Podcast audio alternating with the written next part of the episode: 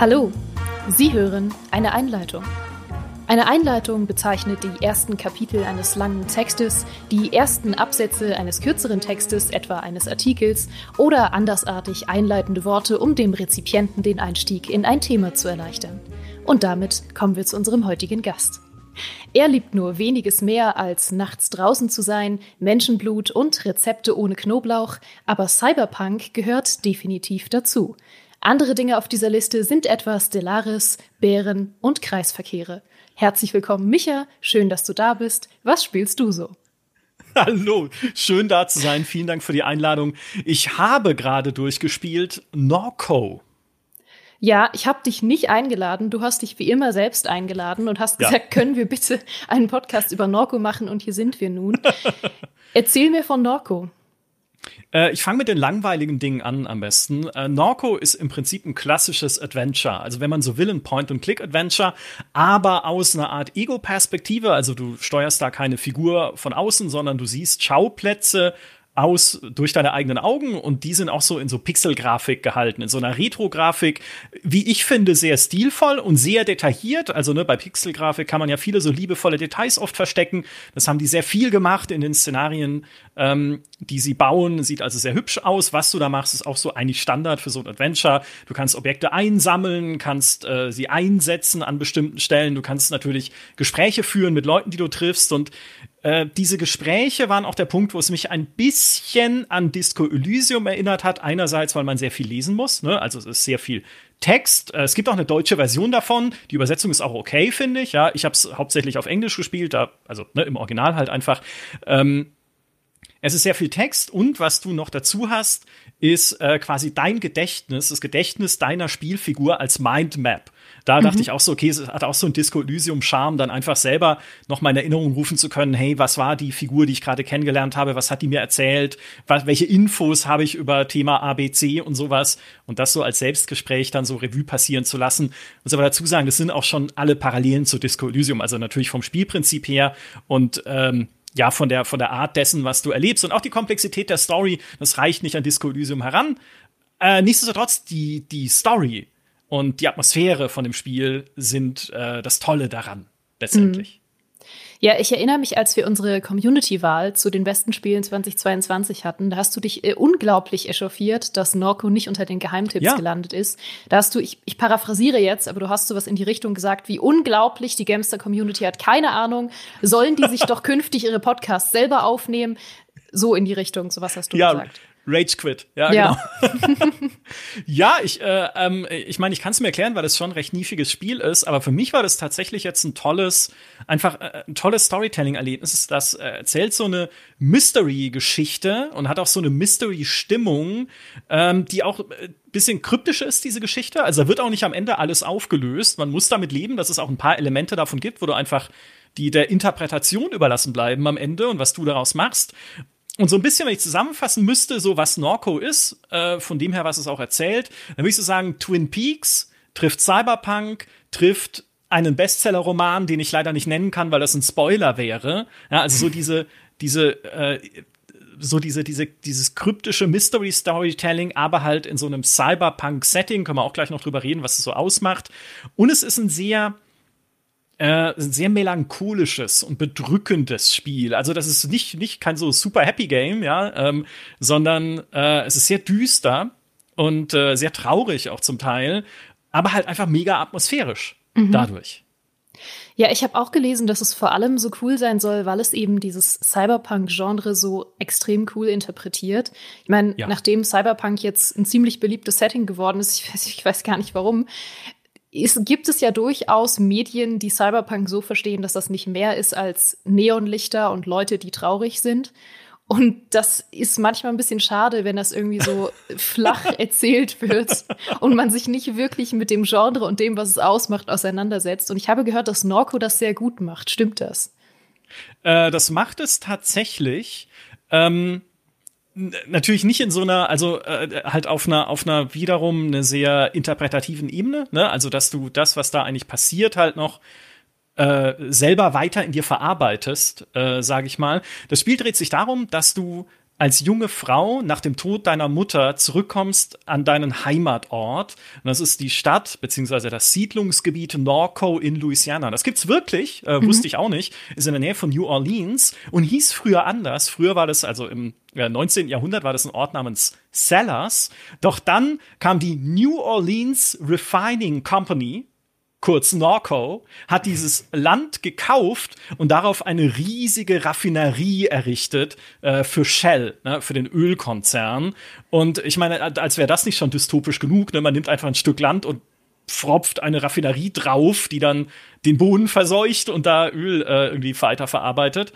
Ähm, diese Raffinerie spielt halt auch im Spiel äh, die zentrale Rolle und ist halt dieses, naja, diese, dieses Sinnbild des des Maschinellen, ja, des mhm. Konzerns, der diese Gegend halt einfach beherrscht und bestimmt und drumherum halt die äh, hoffnungslosen Ansiedlungen der, der Menschen, die irgendwie mit dieser Raffinerie zu tun haben, die da arbeiten, die alle irgendwie auch Schicksale haben, die damit verwoben sind und die kannst du halt dann auch weiter rausfinden, selbst dann, wenn sie mit der Story jetzt tiefer nichts zu tun haben oder mit dem, was es hauptsächlich erzählt, kannst du halt dann erfahren, was da passiert ist und äh, ja, also ich will jetzt nicht irgendwie persönliche Schicksale dann spoilern von Leuten, aber es ist schon ganz cool, wie sie das alles miteinander verweben.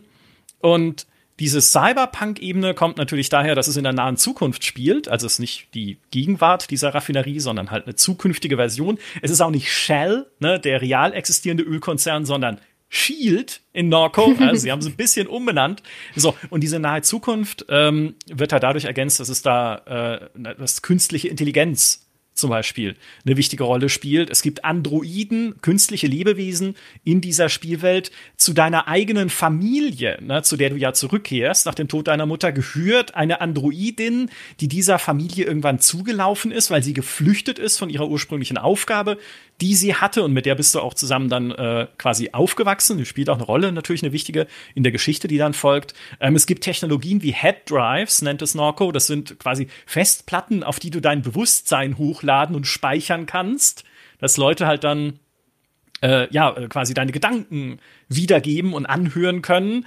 Äh, genau, und also aus diesen ganzen Sachen, äh, ich, man muss echt aufpassen, dass man nicht spoilert, aber all das mhm. ist halt, äh, sind wichtige Elemente dann äh, dieser Geschichte, die es baut. Aber der Kern der Geschichte, und das ist, glaube ich, das Wichtige und was Geschichten ja am Ende auch so äh, ja, äh, also wirkungsvoll macht, ist, der Kern der Geschichte ist einfach diese persönliche. Ne? Deine mhm. Mutter ist verstorben. Du kommst zurück nach jahrelanger äh, Reisetätigkeit, also du warst ja lange nicht zu Hause. Deine Mutter war da alleine mit deinem Bruder. Ähm, der aber auch nicht mehr da ist. Also du wachst irgendwie morgens auf, dein Bruder ist verschwunden und eigentlich deine erste Aufgabe ist es, ja, deinen Bruder irgendwie zu suchen. Ne? Du, weiß gar nicht, will, will ich mit dem reden überhaupt? Willst du mit dem reden? Ist, ihr habt euch nie so gut verstanden. Es ist, ihr hattet keine tolle Beziehung. Euer Vater ist relativ früh verstorben. Du findest auch relativ früh raus. Mutter und Vater haben sich auch nie wirklich geliebt. Also, es war wohl eine schwierige Beziehung oder zumindest die Mutter hat den Vater nicht geliebt. Also, da ist schon viel so traurig unaufgelöstes in der Vergangenheit, ja, von aber zwei Personen, an die man jetzt natürlich nicht mehr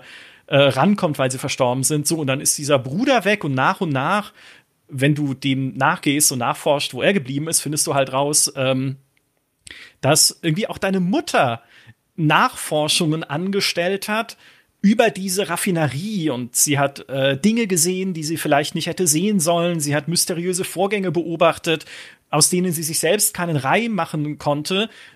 Und äh, ja, Schritt für Schritt äh, bringt das Spiel dann halt dich näher ran, rauszufinden, was da denn eigentlich passiert ist, wer dahinter steckt, welche, welche Personen damit zu tun haben, was mit deiner Mutter äh, passiert ist. Die hatte Krebs, aber eigentlich war sie schon wieder in so einer Remissionsphase, also wo es ihr wieder besser ging und plötzlich ist es aber wieder schlimmer geworden. Also was ist da irgendwie passiert? Und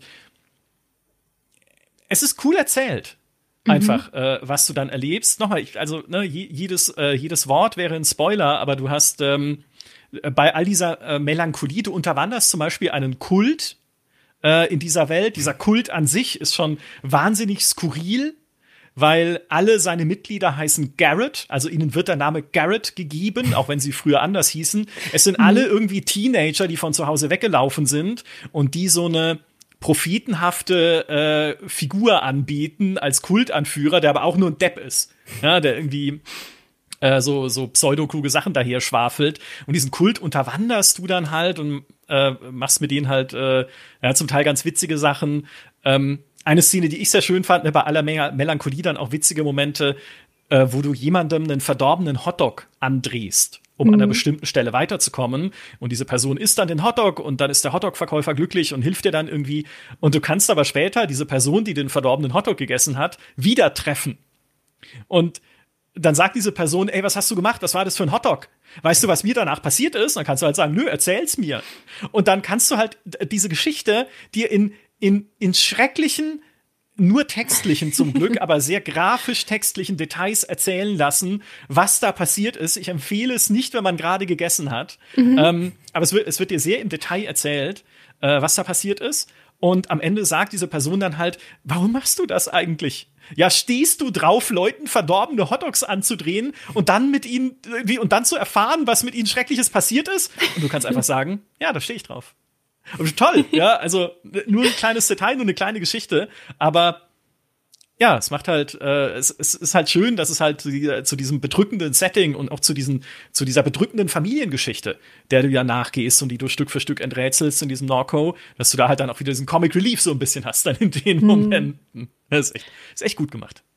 Das klingt nach einer fantastischen Kombi und das ist eine sehr spezifische Kombi, aber das ist eine Kombi, die ich total gerne mag, nämlich wenn das Setting, in dem Fall jetzt Cyberpunk, nur so ein bisschen Hintergrundkulisse für eine wirklich gute Story ist. Also oft wird ja auch gedacht von Spielen, es reicht zu sagen, es ist Cyberpunk und dann haben wir halt irgendwie ein bisschen Sex und Drama und Neonlichter drin und das ergibt dann eine Story. Aber es ist viel mhm. cooler, wenn man tatsächlich so eine fast schon Life is Strange-artige, Night in the Woods-artige, ähm, so Coming-of-Age-Geschichte oder sowas kombiniert mit so einem Genre und dann noch kombiniert mit einem Mystery-Fall. Und deswegen, Micha, sage ich dir immer, dass Night in the Woods dir gefallen wird. Auch wenn es anthropomorphe Tiere hat und ich weiß, die hast du. Aber das ist eine, eine ah. Kombi, die ich total liebe. Und wenn es dann Cyberpunk auch noch richtig versteht, dann klingt das tatsächlich nach einer richtig guten Story. Nur als Beispiel mal, was für Spiele in letzter Zeit Cyberpunk falsch verstanden haben. Ich bin neulich gestoßen auf Steam ähm, auf, einem, auf ein neues äh, Aufbauspiel von einem von diesen Sub-Firmen äh, von Playway. Und die machen ein Cyberpunk-Aufbauspiel, das heißt Cybertown. Und wenn du nur mhm. eine Sekunde länger darüber nachdenkst, als, ah, irgendwie ganz cool, merkst du, das kann doch nicht funktionieren. Du kannst doch kein Cyberpunk-Aufbauspiel machen, in dem du bereits kaputte Gebäude baust und ja. eine, eine dreckige, düstere Stadt aufbaust von neuem. So hier stelle ich jetzt meinen bereits jahrelang existierenden äh, düsteren Konzern hin und hier stelle ich mein, mein, meine zerstörte Wohnsiedlung hin. Die baue ich jetzt hier. Es ist so merkwürdig. Aber ich, ich schweife ab. Ähm, der Weihnachtsmann, ja. Micha. Der Weihnachtsmann war das, was ich zuerst gesehen habe von Norco. Ähm, mhm. Ich habe gehört, es ist ein Weihnachtsmann, der dich auch davor warnt, diese Hotdogs zu essen, weil sie wohl 20 Jahre alt seien. Ja. Und äh, der hat mich gehuckt für, die, für das Setting. Äh, ja, der Weihnachtsmann ist eine sehr schreckliche Figur. Der spielt eigentlich gar keine große Rolle. Ne? Ist eigentlich nur ein Nebencharakter. Aber ja, ist halt auch so skurril. Du hast halt so einen Weihnachtsmann, der dich irgendwie halb bedroht, ihm einen Dollar zu geben. Ähm, und alle, die drumherum stehen, sagen, gib dem bloß keinen Dollar. Ne, will jetzt nicht mehr verraten, aber diese, ja, diese Figuren halt, auf die du triff, triffst. Ein paar sind auch Klischee, ne? Natürlich gibt es den alten, verbitterten Detektiv, der neben seiner Toilette wohnt, quasi, also auf seiner Toilette wohnt, mehr oder weniger, wo auch noch ein Loch in der Wand ist, dass ihm alle Leute beim aufs Klo gehen zuschauen können in der Nachbarschaft. Mhm. Ähm, aber ja, also so ein bisschen, bisschen Klischee ist dann auch drin. Ähm, und ich sag's nochmal, ne? Also die Story ist in manchen Aspekten bewusst unaufgelöst am Ende. Ne? Du, also du wirst nicht glücklich, wenn du wirklich eine allumfassende äh, Auflösung am Ende haben möchtest. Aber mir ging es trotzdem so, man nimmt, also das ist ja immer äh, für mich das Merkmal von so einer guten Story, du nimmst sie halt einfach danach noch mit ins Bett ne, und denkst dann so mhm. drüber nach, ne, wen habe ich da kennengelernt, was, äh, welche, welche Themen wurden da angesprochen, wie würde es mir gehen, auch mit so einer, mit so einer traurigen äh, Familiengeschichte, auch natürlich der, der Punkt, ne, ich kann mich ja gar nicht mehr damit auseinandersetzen, meine Mutter ist tot, mein Vater ist schon lange äh, tot, also ähm, was macht das mit dir? Ja, du kannst, äh, äh, also es ist ja auch die Frage, warum bin ich überhaupt zurückgekommen? Es gibt hier nichts mehr eigentlich für mich außer mein Bruder, aber wir waren jetzt auch nie so dicke. Was, also was, was treibt mich hier überhaupt an, das rausfinden zu wollen und nicht einfach zu sagen, ne, küss mich am Senkel und tschüss. Also ganz, ganz cool. Ähm, vielleicht um die zweite Erwartungshaltung noch aufzulösen.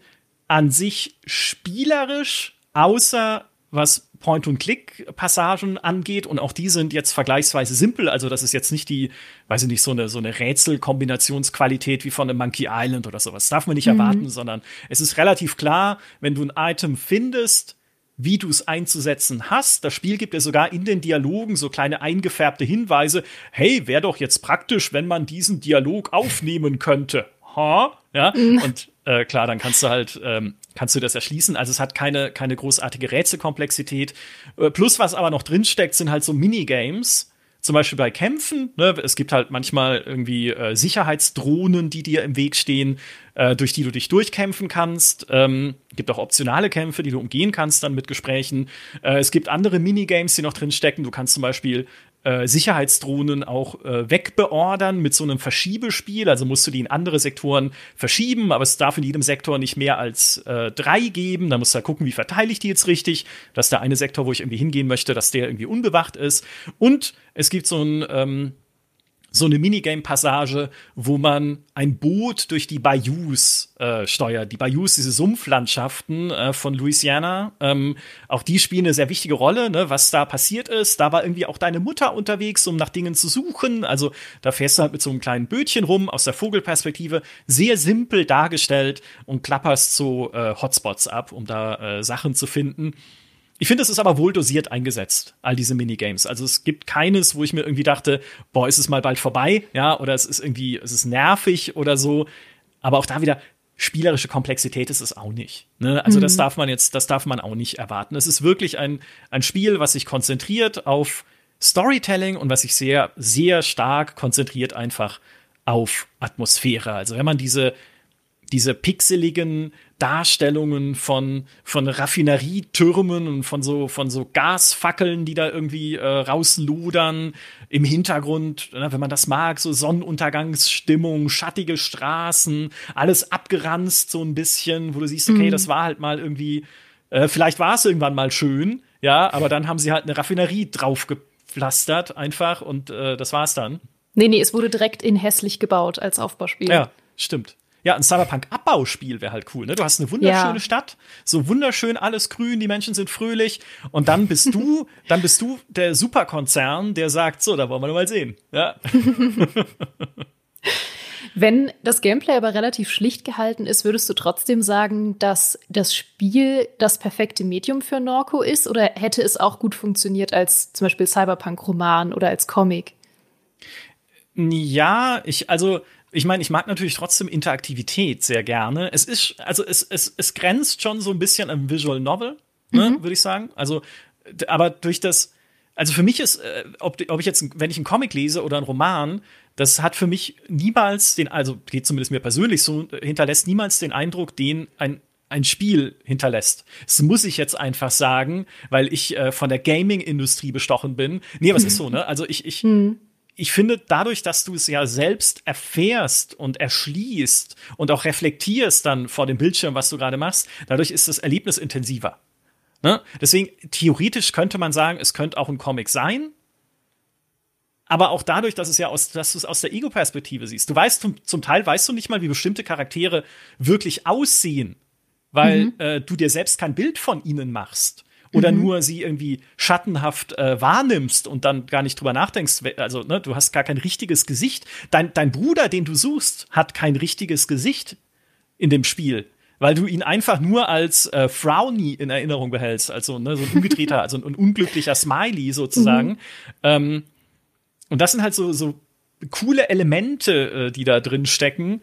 Klar könnte man das auch mit einem Comic machen, äh, klar könnte man das auch romanmäßig aus, äh, aufgreifen. Aber ich fand es schon ein cooles Erlebnis. Ne, ist nicht, nicht das Riesending, Norco, ne, ähm, aber ich hatte da äh, super viel Spaß damit, einfach diese Story zu erleben und, und ein bisschen melancholisch auch mal zu sein. Das wird man ja mal sagen dürfen. Einfach ein mhm. bisschen Melancholie ist doch auch mal. Mein Leben ist so fröhlich und so gut und die Welt ist so fröhlich und gut. Naja. Ja, das da aktuelle Weltgeschehen, da denkt man ja, sich ständig, oh, es läuft alles zu gut, ich brauche mehr muss Trauer mich mal runterziehen. Ja, ja. Ich, also so schlimm ist es dann aber auch nicht, Norco. Ne? Also es ist nicht, dass, dass du da irgendwie rausgehst und sagst, ähm, äh, die Welt ist, ist absolut äh, schrecklich und jetzt ist auch noch alles im Spiel schrecklich. Äh, aber ja, es ist halt, es ist nicht uplifting. Ja, also da würde ich dann auch selber andere Sachen spielen. Hm. Ja, super. Jetzt muss ich das auch spielen. Vielen Dank trotzdem, dass du hier warst, schätze ich, dass du dich selbst eingeladen hast zu diesem Podcast. Ja, gerne, Und gerne. Wie, wie immer, äh, immer wieder gerne. Ich lade mich immer wieder gerne selber ein. Das, das weiß ich, ja. Das habe ich mittlerweile mitbekommen. Du bist der häufigste Gast in Was spielst du so? Den, den Rekord hältst du. Dicht hinter dir ist Flo mit seinen Simulationen, aber äh, du, du hältst den Rekord aktuell noch. Ja, Weiß auch niemand, dass ich dieses äh, Format ursprünglich eingeführt habe, um einfach selber zu erzählen, was ich spiele. Ich meine, die anderen Folgen sind sicherlich auch nett, aber ja. Ja, du bist jede Woche ganz nervös, wenn nicht du der Gast bist. Ja, richtig, ja. Nein, es war sehr schön, dass du hier warst. Äh, sehr cooles Thema. Und äh, danke euch da draußen wie immer fürs Zuhören. Und ich hoffe, ihr hattet wie immer ein famoses Frühstück, einen sicheren Weg zur Arbeit oder habt in der Dauer dieses Podcasts ein neues Rezept für Linseneintopf ausprobiert. Wir hören uns hier nächsten Freitag wieder. Und bis dahin, macht's gut. Tschüss.